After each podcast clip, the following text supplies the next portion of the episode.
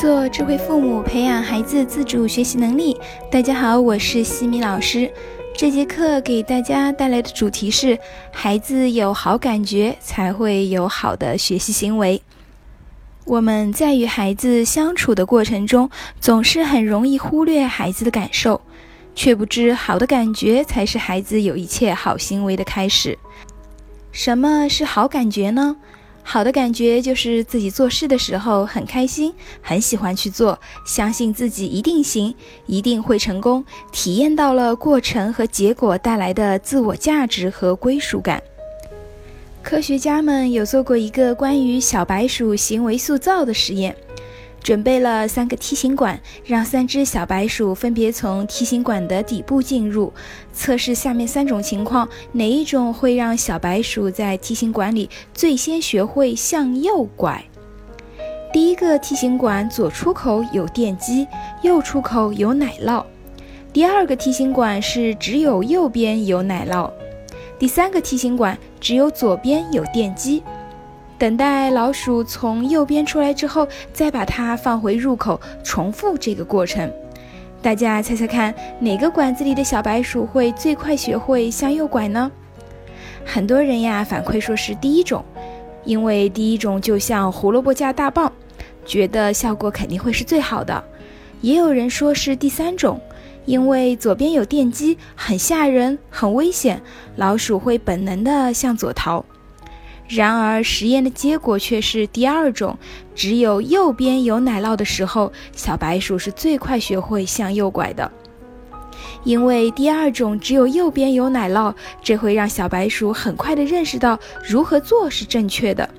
而第一种和第三种实验了几次之后，把小白鼠放进入口，小白鼠就会畏畏缩缩的，不敢往前走，会害怕和担心再次被电击。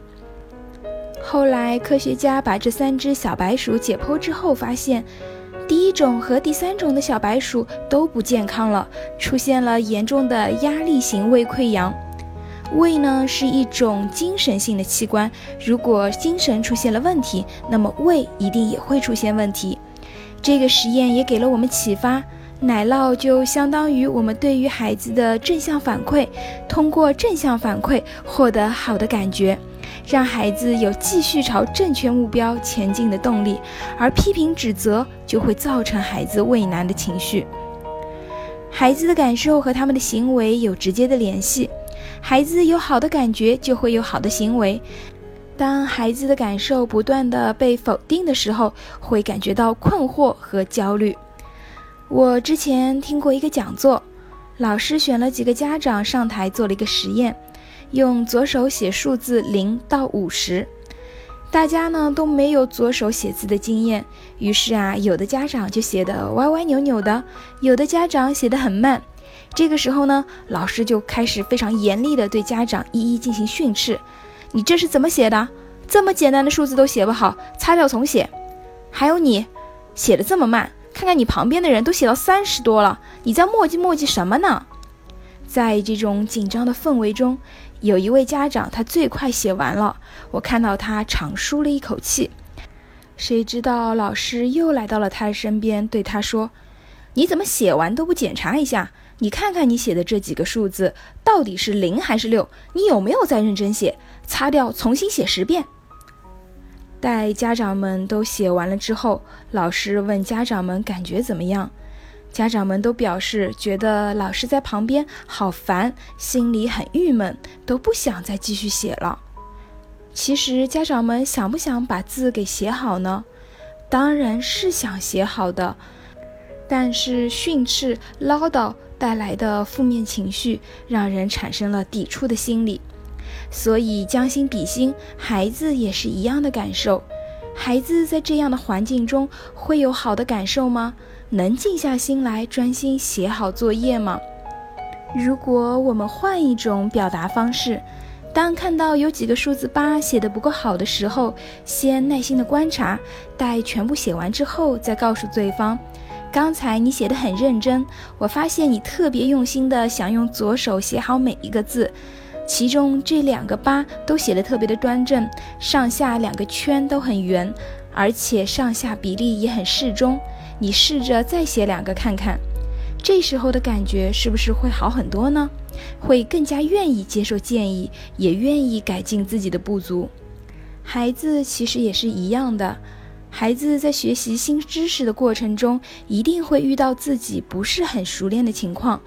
我们没有给孩子足够的时间去练习和掌握，也没有在孩子做得好的时候及时的给予正面的反馈，孩子又怎么可能会唤起内在的学习动力呢？